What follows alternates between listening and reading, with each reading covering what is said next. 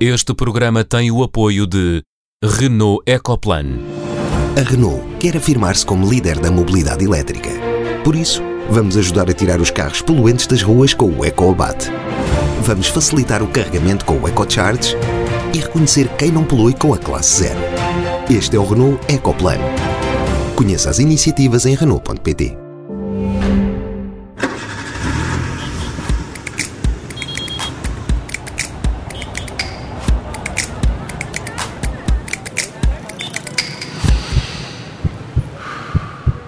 Bem-vindos ao Som Ambiente, o primeiro deste verão de 2020. Na segunda parte do programa desta semana, vamos até ao Minho perceber como é que um privado faz prevenção de incêndios com cabras. E na primeira parte procuramos respostas para uma pergunta: os compromissos assumidos e assinados em nome do ambiente são apenas papéis? Olá, Catarina, Henrique e Sofia. Olá. Olá, boa tarde. Já vamos ouvir a vossa opinião sobre este tema. Antes, vamos aos sinais da semana. E o sinal vermelho é atribuído pela Catarina ao asfaltamento da praia da Fonte da Telha. Catarina, é à obra em si ou ao processo? Ah, é à obra em si, quer dizer, o processo também, porque foi um bocado a revelia de tudo aquilo que é PDM, Plano de Pormenor, Plano Especial de Ordenamento do Território, portanto a Câmara Municipal de Almada resolveu alcatroar aquela zona de acesso à, à, à praia, em plena duna primária, à, revelia de tudo aquilo que é instrumento de ordenamento do território que não prevê nenhum tipo de intervenção deste género. Levantou-se também a questão disto, ah, isto é um betuminoso semi-permeável, quer dizer, a questão não é ser semi-permeável, uh, porque isto não é só uma questão de manter a permeabilidade daquela zona, aquilo é, é primária, tem uma função protetora, tem uma função ecológica, não é? E não basta agora deitar uma camada para cima e dizer que isto não há problema nenhum, há um problema e espero que brevemente sejam tiradas as devidas ilações e consequências para quem autorizou tamanho disparate, e por isso é sinal vermelho. Do Alcatrão Quente da Fonte da Telha para o glaciar de Presena, no norte de Itália, é o sinal amarelo desta semana, atribuído pela Sofia. O que é que se passa neste local, Sofia? Pois existe este glaciar no, no norte de Itália, no, nos Alpes, e que desde 1993 eh, até agora já perdeu mais de um terço do, do, seu volume. As alterações climáticas são mais visíveis nos sítios do que noutros e nós às vezes não as vimos, eh, sentimos, eh, está muito calor ou ouvimos falar ou achamos porque há mais, um, há mais eventos extremos climáticos que são as alterações climáticas, mas há sítios em que se vê a olho nu, digamos, as alterações climáticas a acontecerem e nos glaciares uh, é, um, é, uma desses, é um desses sítios. Uh, como a área do, do, do, glaciar tem vindo a diminuir, um, desde 2008, 2009, encontrou-se uma, uma forma de tentar minorar uh, o degelo e que é uhum. cobrir durante o verão partes importantes do glaciar com uns tecidos brancos que refletem o sol e, portanto, a neve mantém-se durante mais tempo e o gelo que está debaixo da neve uh, também se mantém e conseguem assim proteger um, um bocadinho mais uh, o glaciar. Uh, existem milhares de glaciares no mundo inteiro e calcula-se que se todos eles derretessem, o que não é provável, mas se todos eles derretessem, uh, o nível de subida de águas do mar eh, subiria 80 metros. Uhum. Ou seja, ou seja toda, toda, toda a costa uh, do, do, mundo inteiro ficaria uh, submersa. É claro que não vão derreter todos os glaciares, mas estão a derreter muitos e, e, é, um grande, e é um grande ritmo. Portanto, isto é um, é um, é um caso de facto, uh, como, como eu digo, visível de alterações climáticas. É um, é um sinal amarelo no sentido que estamos a fazer alguma coisa por isso, para que elas não derretam. E o sinal verde desta semana é atribuído pelo Henrique para a Mil Voz, uma associação situada entre Miranda do Corvo e Coimbra. Henrique, o que é que faz a Mil Voz uh, para merecer o teu, ou o que é que fez a Mil Voz para merecer o teu sublinhado positivo? A Mil Voz faz parte de uma série de pequenas organizações, umas maiores, mais pequenas, que fazem coisas concretas que não se põem a descontinuar. E, portanto, compraram terreno para fazer uma reserva, tem a reserva da Nossa Senhora da Alegria, se não, se não me engano, uh, ou a Reserva da Alegria, uh, e comprou-a através de um processo de crowdfunding, como é que agora se chama, as subscrições públicas. Eu acho estes exemplos bons exemplos e é bom que se saiba que há pessoas que estão a fazer isto no concreto, a ir lá, a controlar canas, a, a limpar as silvas e por aí fora, em vez de estar a fazer comunicados e a aparecer nas notícias. Sinais atribuídos, vamos tentar obter uma resposta. Os tratados, acordos, cartas de princípios, compromissos ambientais são apenas papéis, ou seja, são documentos cheios de boas intenções que depois não se traduzem em nada.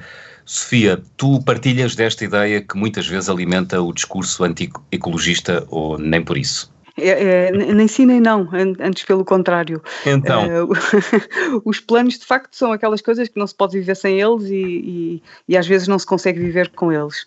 Uh, o plano é uma, uma palavra mágica no, no, no, ordenamento do território e na, na governança e, e, em política, porque de facto é com planos e com estratégias, é planos de ação, planos, é, há, um, há um sem número de, de, de instrumentos uh, políticos que nós usamos e que são fundamentais de facto para, para sabermos para onde é que vamos, para onde é que queremos ir e depois como é que lá chegamos, uh, como é que lá chegamos e qual é que é a melhor maneira de lá chegar. Portanto, os uhum. planos uhum. são fundamentais para termos uma estratégia e para termos, uh, para sabermos para onde, para onde, é que vamos. Mas... Depois não sei se há planos a mais, se uh, alguns são irreais e portanto depois não conseguem ser postos em prática, há uns que põem expectativas tão altas e depois defraudam-nas que, que depois ficam quase ilegítimos, no sentido de já ninguém acredita, acredita neles. Também muitas vezes são uma desculpa para, uh, ah, vamos estudar primeiro antes de fazer alguma coisa e, portanto, perdemos imenso tempo a fazer planos por, para ganhar tempo para, porque não se tem respostas e depois fica-se sem respostas uh, na mesma. Hum. Uh, mas, de facto, é, é, isso, é nem sim nem não, antes pelo contrário, temos é que melhorar os planos, temos que os tornar mais eficientes, uh, temos passa, que envolver cada vez... Sofia? Eu acho que uma coisa que é, que é também agora a grande, a grande moda deste século, desta, desta última década, é, é, é a, a, participação pública e o envolvimento dos cidadãos no, no, nos, nos, planos. E isto, de facto, implicam e comprometem e convocam as pessoas e é um grande passo para que os planos sejam uh, levados mais a sério e para que as pessoas também uh, exijam que os planos sejam uh, levados a sério. Hum. Portanto, isto é, acho que nesta, nesta altura é, é, eu acho que é assim a, a grande inovação dos planos é eles comprometerem as, eh, as pessoas todas uh, com eles e não, não serem fechados, serem feitos em gabinetes fechados, uh, depois postos a uma participação pública mais ou menos inexistente uh, e depois postos em prática pela metade e ninguém dá por isso. Portanto, esta ideia da, do, do envolvimento do cidadão, dos cidadãos para mim é a parte mais importante para, para o futuro de, de, de bons planos. Uh, mas planos há sempre planos bons e planos maus, é, como, é como tudo. Uh, mas que são precisos, são. Catarina. Mas que é preciso raciona, racionalidade neles também. Catarina, são Sim. para ti, os, os planos são apenas papéis ou não? Não, eu, eu, concordo aqui com, com a Sofia, não é? Te, não então vamos passar ao Henrique. Sem ele. Espera, espera. Uh, agora, permitem, eh, eh, quer dizer, eh, na medida em que refletem compromissos hum. políticos, não é? Uh, é algo que nos podemos agarrar para, para dizer uh, isto está cumprido ou não está cumprido, não é? Ou isto, isto dão pelo menos alguma, alguma orientação. Alguns são vinculativos, outros não são vinculativos.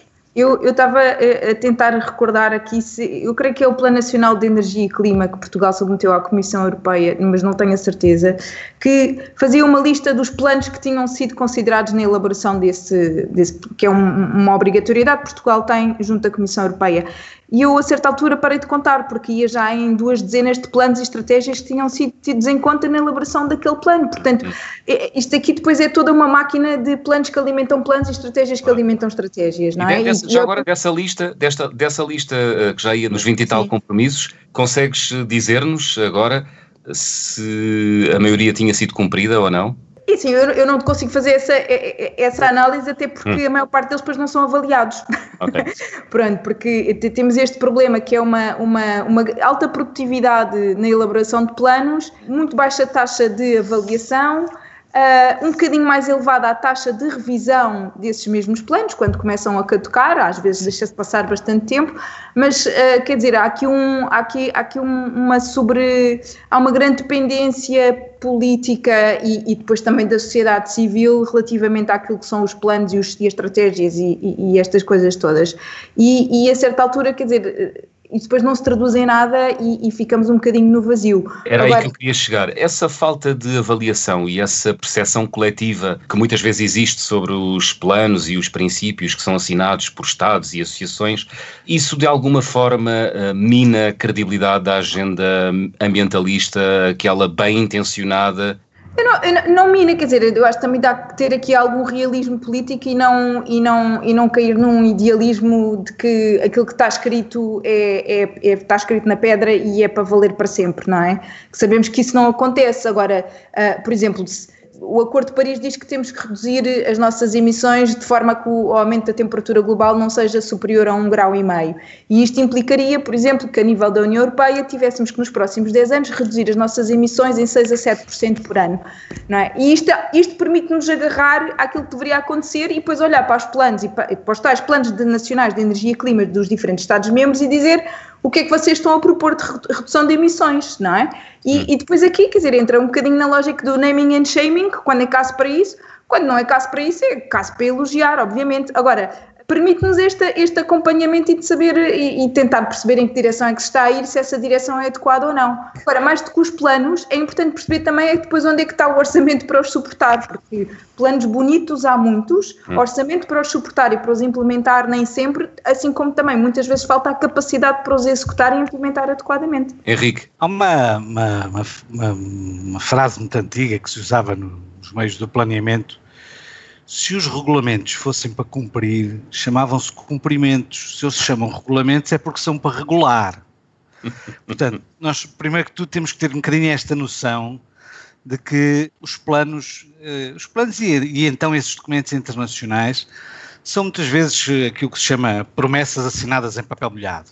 Isto é, não, quer dizer, está bem, comprometa-se e tal, depois daqui a cinco anos olham para trás, olha, não cumprimos, vamos agora comprometemos com outra coisa qualquer. Pronto, tem esta componente, muita componente, tem muito show-off, uh, e quem não, quem não sabe fazer outra coisa faz planos, pronto, ou ensina. uh, uh, ou ensina a fazer planos. Ora bem, eu acho que o Eli de Araújo, já há muitos anos, penso que seria meados dos anos 70, fez uma conferência, ele e ele dizia, na, na, dizia numa conferência ou até foi na apresentação de um plano. Ele dizia que o que era relevante num plano era aquilo que sobrava se no momento da sua apresentação todos os seus elementos materiais fossem queimados por uma farrico qualquer. E este é um ensinamento, como digo, muito antigo do Lidraújo, que eu acho que, que a maior parte das vezes se esquece nestas discussões. Aquilo que está escrito aquilo que está desenhado, as dunas que não se podem junto fazer de coisas, mas tudo isso é menos relevante que o processo da construção do plano. É o processo que interessa, não é aquilo que se produz, não é o documento que se assina, na verdade. O, queres, o, queres dar-nos um exemplo para ajudar a, a sustentar essa tua ideia?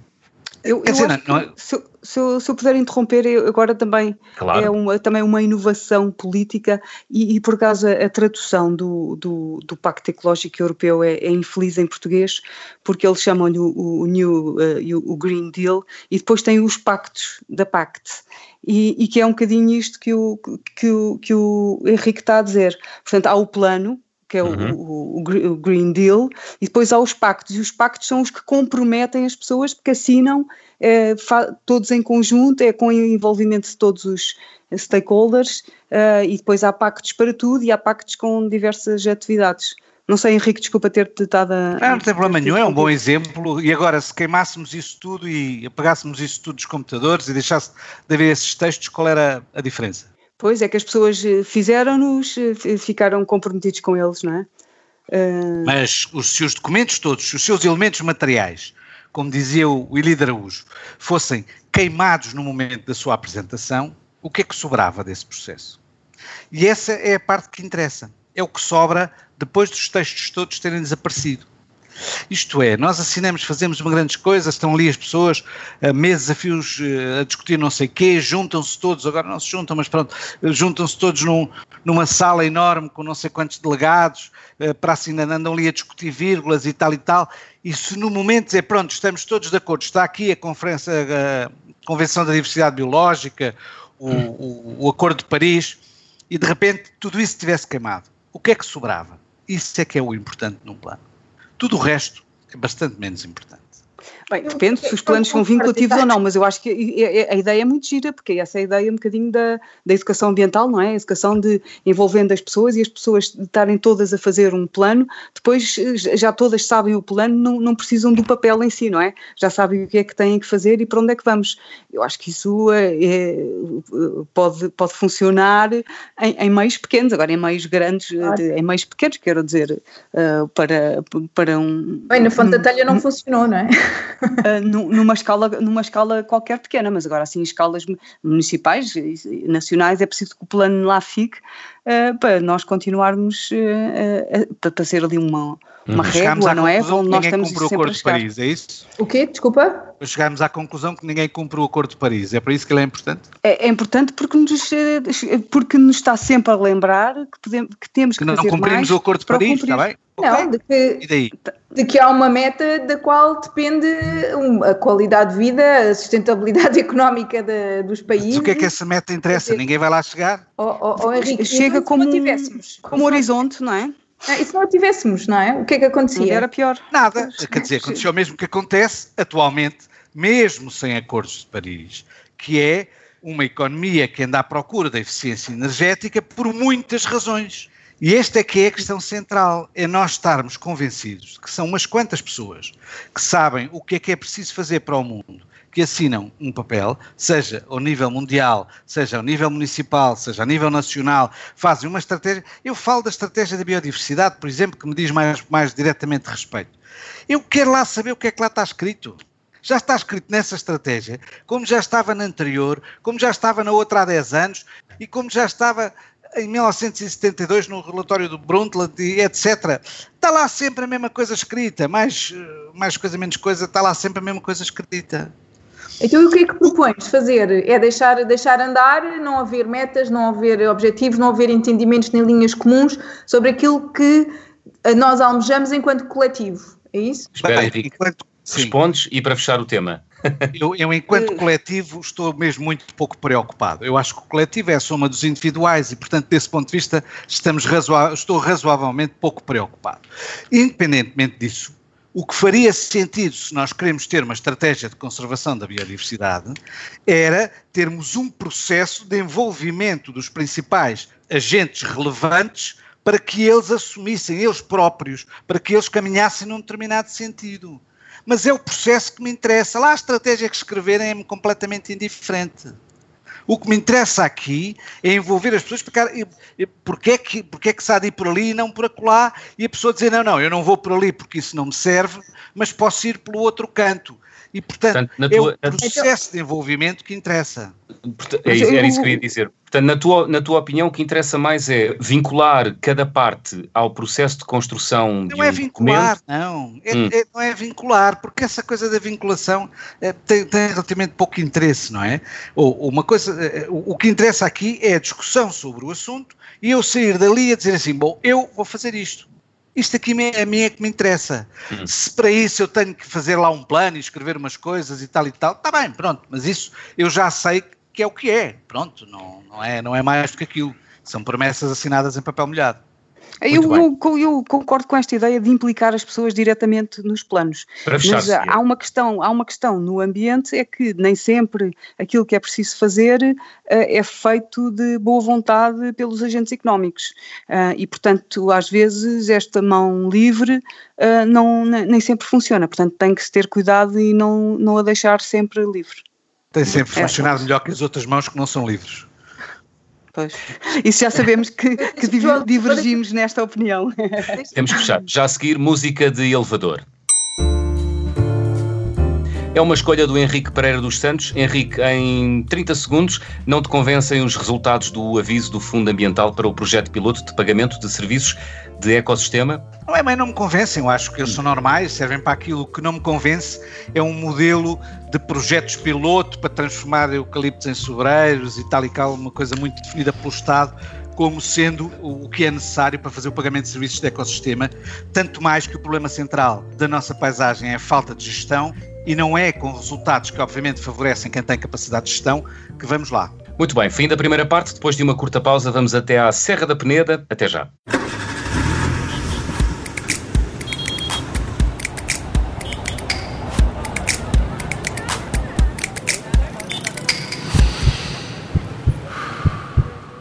Bem-vindos à segunda parte do Som Ambiente. Nos próximos 20 minutos vamos conversar com Hugo Novo, biólogo, criador de cabras em Sistelo, no Conselho de Arcos de Valdevez.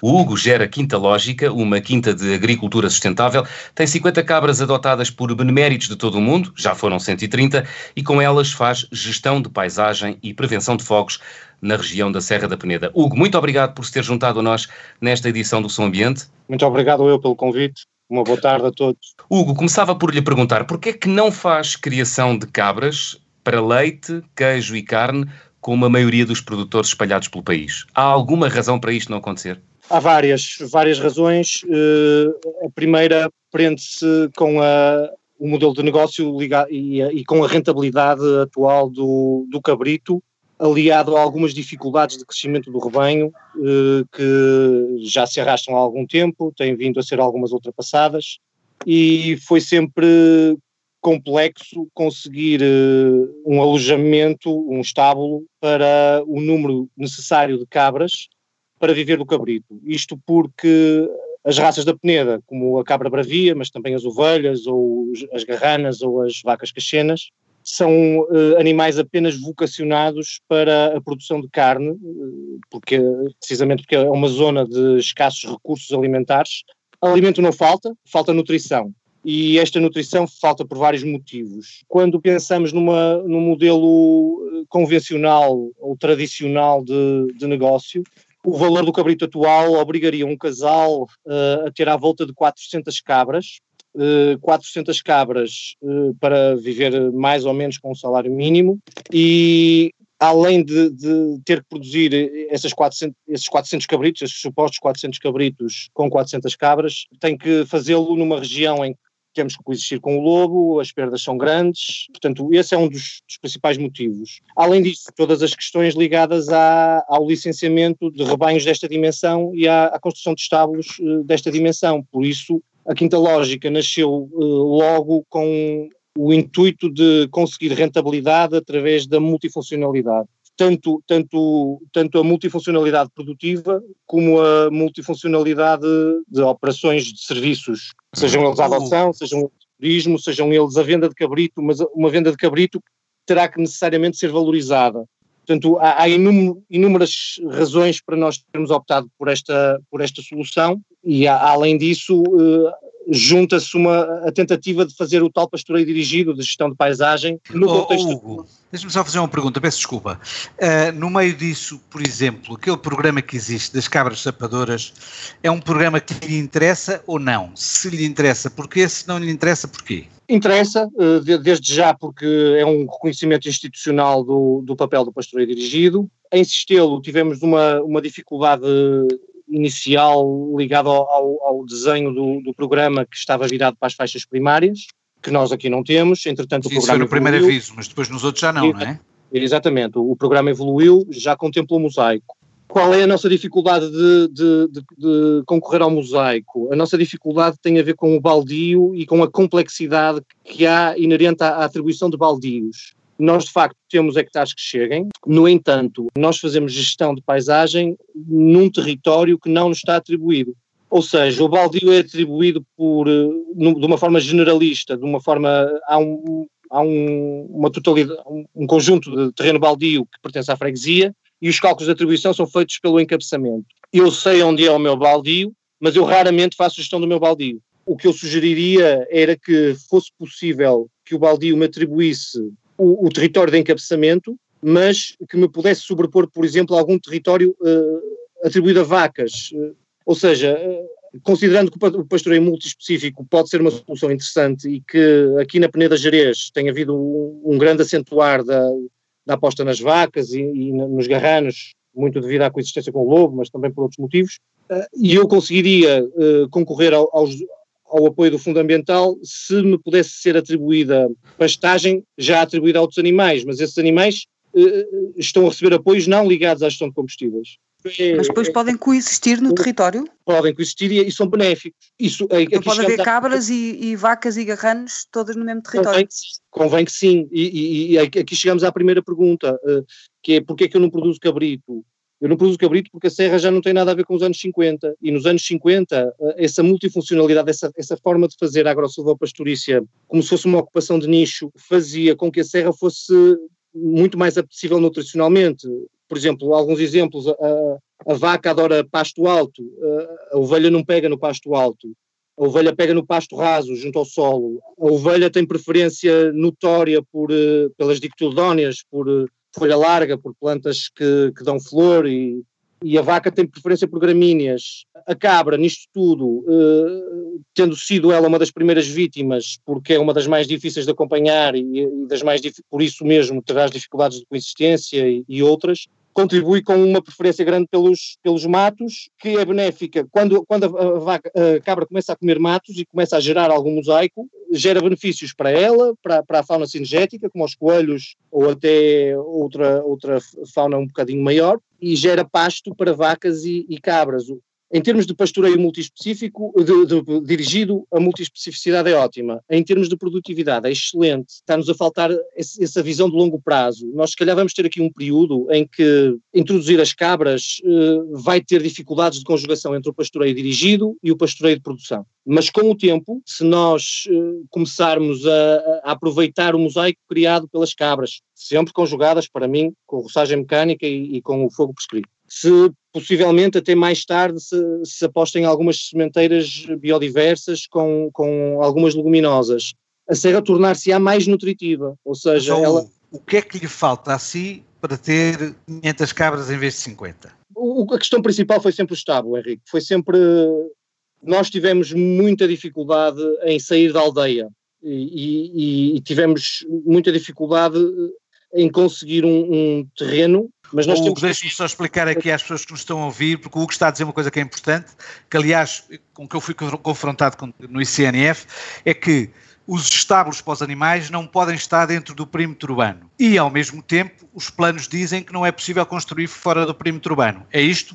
É isso. É, é, é, Atiram-nos para uma zona, eh, ou seja, eu poderia eh, conseguir eh, o estábulo, mas teria que ir para uma zona sem condições de acesso, para transporte de fatores de produção, possivelmente sem luz, sem, sem, hum, portanto, sem, sem as mínimas condições para modernizar a produção.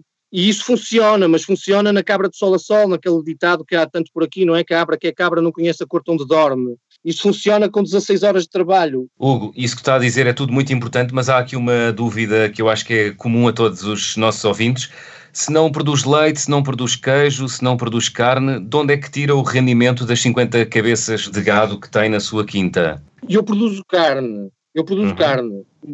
Portanto, agora, muitas vezes, visto o valor baixo do, do cabrito, eu prefiro comê-lo do que vendê-lo para comprar frango industrial. Portanto, este, eu produzo carne, eh, agora só vendo essa carne. Para consumo ela, próprio, ela, então para consumo próprio ou se ela puder ser vendida a um valor, há uma, nós, apesar de não ser muito relevante, uh, alguns cabritos são enviados ao, ao, centro de abate e são cozinhados por um restaurante licenciado e, e, e, são servidos. Agora, tudo isto era muito mais simples se eu pudesse, uh, com muito maior bem-estar do, do animal, se eu, puder, se eu não tivesse que o transportar para, para o centro de abate, se eu pudesse fazer o abate caseiro como, como nós fazemos noutros animais, que eu não vejo motivo para não acontecer, porque o controle de, de, de doenças associadas às cabras é feito em vida, não há, não há testagem do, do, do cabrito. Portanto, se eu pudesse servi-lo, eh, eu, eu se calhar venderia muito mais cabrito uh, já cozinhado, degustado, integrado em atividades turísticas e, e, e ligado às adoções.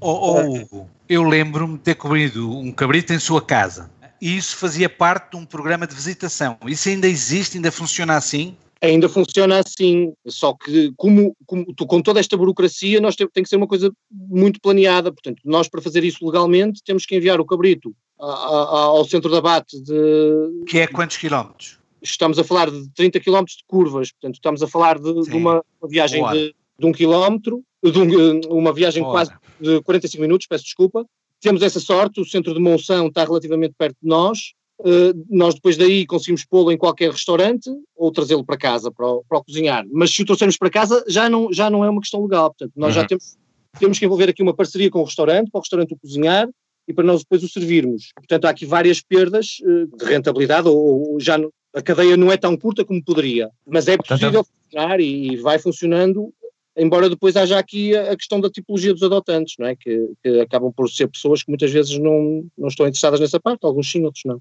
Okay. O que é que são os adotantes? Quem são os adotantes? Os adotantes uh, são pessoas que acreditam que as cabras uh, são importantes para a gestão de, de paisagem. São então, pessoas. Então, adotam uma cabra. E, e são, Hugo? Cabra, seguem a vida da cabra, uh, recebem boletins informativos, recebem vídeos, recebem um, um misto de, de boletim literário e boletim científico, em que nós vamos falando da, da, evolução sazonal da serra, vamos falando dos problemas que vamos sentindo, vamos... E, e quantos adotantes é que há ou, no seu programa? Este momento temos 43, eh, salvo eu. E, e, e esses é, adotantes... É, diário, é, é, anual ou...? É uma contribuição anual e, que vale... Eh, pode chegar a valer três vezes o valor do cabrito. Porque nós temos e esses adotantes são maioritariamente pessoas que têm consciência do, do, valor dos serviços de ecossistema, para usar um palavrão, produzidos pelo rebanho, ou são pessoas que gostam muito dos animais e gostam de ver os vídeos dos animais e, portanto, de facto não estão muito interessadas na, em, em depois comer uh, o cabrito? Com, com, o tempo foram ficando, foi, a primeira opção foi ganhando relevo e a, a segunda, a segunda tipologia foi perdendo relevo. Nós chegámos, inclusive, a ter alguns adotantes uh, veganos que nos sugeriam o castra a castração dos cabritos, mas espontaneamente, uh, tendo em conta a nossa opinião, acabaram por se desligar de nós. Pois é, que isso era a minha pergunta a seguir, mas é, é que se, se, se, se, vamos, se os adotantes vêm pelo lado da relação afetiva com os animais, isso levanta-lhe um problema a si. Levanta. Levanta, levanta com a cabra, mesmo com os outros adotantes, uh, às vezes levanta, uh, embora no fundo o nosso objetivo seja muito que, que as pessoas o entendam. Eu, eu disse de, de início que, que, não há chanfana, mas há, há, momentos num rebanho em que a chanfana tem que existir. Por exemplo, nós com o tempo fomos apercebendo que há uma fase de vida que as cabras ficam sem dentes e se calhar nós não vamos alimentá-las a papa e se calhar poderá fazer sentido aí a chanfana. Portanto, os nossos, a nossa tipologia de adotantes, e fomos nós também fazendo algo por isso, são as pessoas que entendem o serviço, que acompanham a cabra, mas percebem que esta relação do pastor com o rebanho eh, envolve e esse respeito em que a morte faz parte da vida. Portanto, e não ficam desmoralizadas Mas então os adotantes são um bocado, são todos um urbanos. Os adotantes são na maioria urbanos sem essa noção do ciclo de vida, é isso? Não, urbanos nós temos até foi, foi crescendo o número de, de, adotantes aqui dos arcos. Nós inicialmente tínhamos muitos adotantes, desde internacionais a pessoas de grandes cidades, mas foi, foi crescendo o número de pessoas daqui dos arcos e, e, e da, da vila que têm ligações as duas grandes tipologias são essas, são, são os urbanos que veem algum encantamento nesta, nesta vida, mas que não, não, estão completamente desligados desse ciclo, e são algumas pessoas que, tendo a ancestralidade ligada a isto, vivem próximo, mas já não, não contactam com os animais. Temos também algumas pessoas eh, imigradas que já foram pastores, a tipologia é diversificada, eu não consigo, mas se calhar estes três, estas três tipologias, pessoas de cá, que uhum. dão importância ao projeto, pessoas urbanas, que veem no projeto uma... Um lavar de consciência. Mas e, e, as pessoas não ficam desmoralizadas se, entretanto, a cabra que era a minha, que eu adotei, uh, desaparecer uh, levada por um lobo? nós já tivemos de tudo e já tivemos um caso exatamente assim. Já tivemos um caso de uma pessoa que se manteve ligada a nós, mas nunca mais escolheu nenhuma e, e acabou por nunca mais adotar. Vai, vai comunicando connosco esporadicamente, mas que teve uma desilusão tremenda com a perda para o lobo, uh, que é uma das nossas maiores dificuldades. Nós, nós sentimos muitas vezes que parece nesse momento não conseguimos fazer o nosso trabalho como devia ser.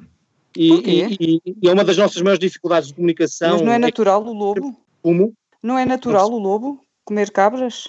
Natural, uh, sim, natural é porque o lobo, para mim, é um animal do agrossistema mais do que um animal até do ecossistema, e se ele está cá é graças aos pastores. A prova é que ele fala-se de, de 90% da alimentação aqui nesta zona vir de animais domésticos. Natural, é, aqui há, há, pano para mangas, é, é, natural era ele comer fauna selvagem, agora não há fauna selvagem, nem a podemos introduzir de um momento para o outro. Uhum. E Hugo, esta estamos... Diga, diga para concluir. Ah, está bem nesse sentido, sim.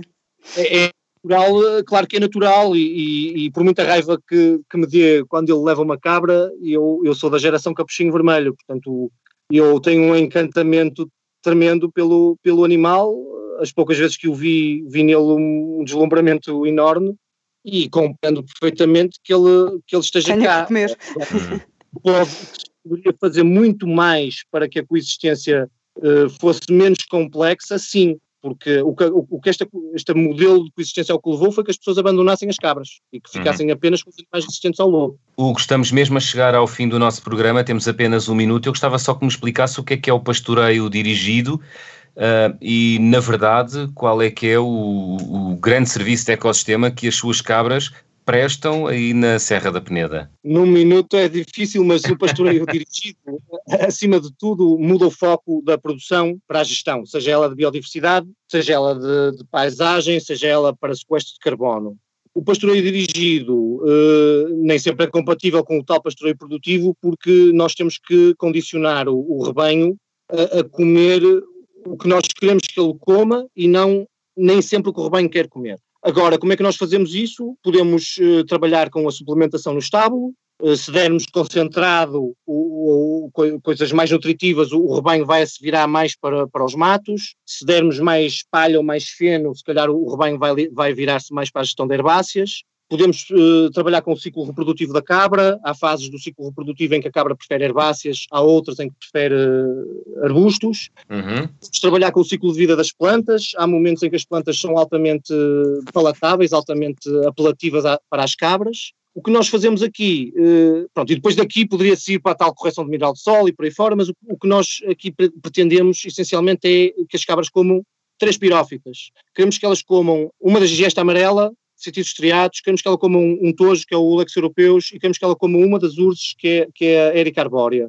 Nas vertentes viradas a norte é esta que domina no pós-incêndio, nas vertentes viradas mais a sul ou mais quentes são as outras duas que dominam. Como fazer isto? Eh, eu, eu quero levá-las para o ursal uh, monoespecífico, invadido por essa pirófita, a Erica arbórea, e quero que ela não coma uh, uh, as plantas que eu quero proteger. Portanto, tenho que as levar quando elas a querem comer. Uhum. Há momentos em que elas não a comem. Quando ela tem flor, não a comem quando ela não tem flor, comem-na. Na gesta é exatamente o contrário.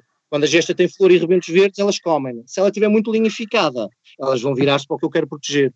Portanto, o, pastoreio dirigido, acima de tudo, muda o foco. Muda o foco para uh, a gestão de paisagem em vez da, da, da, produção. Levando as cabras a comer essas tais plantas que são mais inflamáveis, digamos assim. Não é questão de serem mais inflamáveis, é hum. é questão de, de, de, gostarem mais do ciclo de fogo que nós temos atualmente. Portanto, elas em quatro anos dominam a paisagem. Nós devemos ter os 10 tujais nesta região, os habitats rede natura, os 4020 e o 4030, dois, dois dos 10 tujais altamente biodiversos e altamente valiosos, mas sempre que há um, um, um fogo ou um distúrbio, uh, e aqui podemos falar de roçagens e de outras ferramentas interessantes, mas que podem causar este distúrbio, e sempre que há um distúrbio, estas três plantas ganham vantagem sobre as outras. Elas, em, em termos de inflamabilidade, não são mais inflamáveis, mas uh, geram muito mais combustível e, e são muito mais altas. Uhum. Se em vez de, de ser, ter essa zona invadida por areia carbórea, tivesse o ursal tujal que lá devia estar, eu ia ter uh, sete ou oito espécies de urzes uh, mais baixas, mais rasteiras, iria ter muito mais herbáceas, muito mais biodiversidade e, e, muito mais facilidade em não ter grandes incêndios. E é esse o grande serviço de ecossistema que o Hugo presta? João, posso fazer uma última pergunta? Tipo, As cabras do Hugo. Era, eu, eu tenho estado aqui a ouvir deliciado e ainda não tinha feito nenhuma pergunta, mas o Hugo claramente não é o típico produtor de cabras. Por que decidiu uh, enverdar por esta via? eu quando decidi pensei que ia ser o típico produtor de cabras. Tem um bocadinho com, com, as, com o que lhe disse ao bocado. Isto foi, foi sempre uma forma de encontrar as soluções para manter a rentabilidade.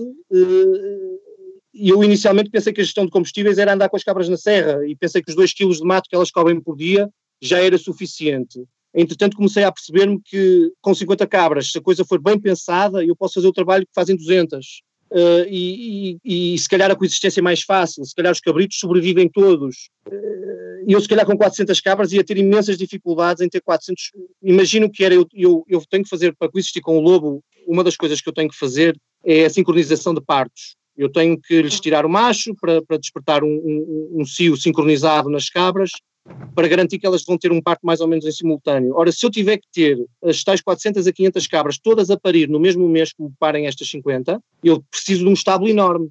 O, o produtor tradicional tem as 500 cabras e elas vão parindo ao longo do ano, têm algumas épocas mais concentradas, mas sempre que uma cabra me fica a parir no, na serra, o lobo, o lobo leva. Hum. Portanto, foi sempre uma ponderação de, de, de vários fatores uh, que, que, que, fez que a Quinta Lógica tomasse este caminho, mas se me, disse, se me perguntasse se, se eu preferia ter 500 cabras, eu gosto muito de escrever, gosto muito de falar, gosto muito da divulgação, mas a, a, a, vida lírica que eu procurava era andar na serra de, de tal sol a sol, não é?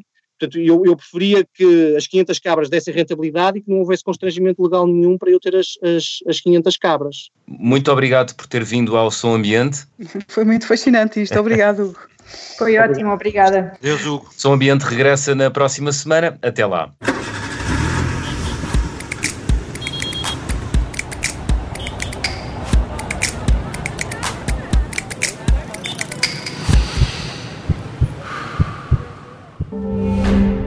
Este programa teve o apoio de Renault Ecoplan. A Renault quer afirmar-se como líder da mobilidade elétrica.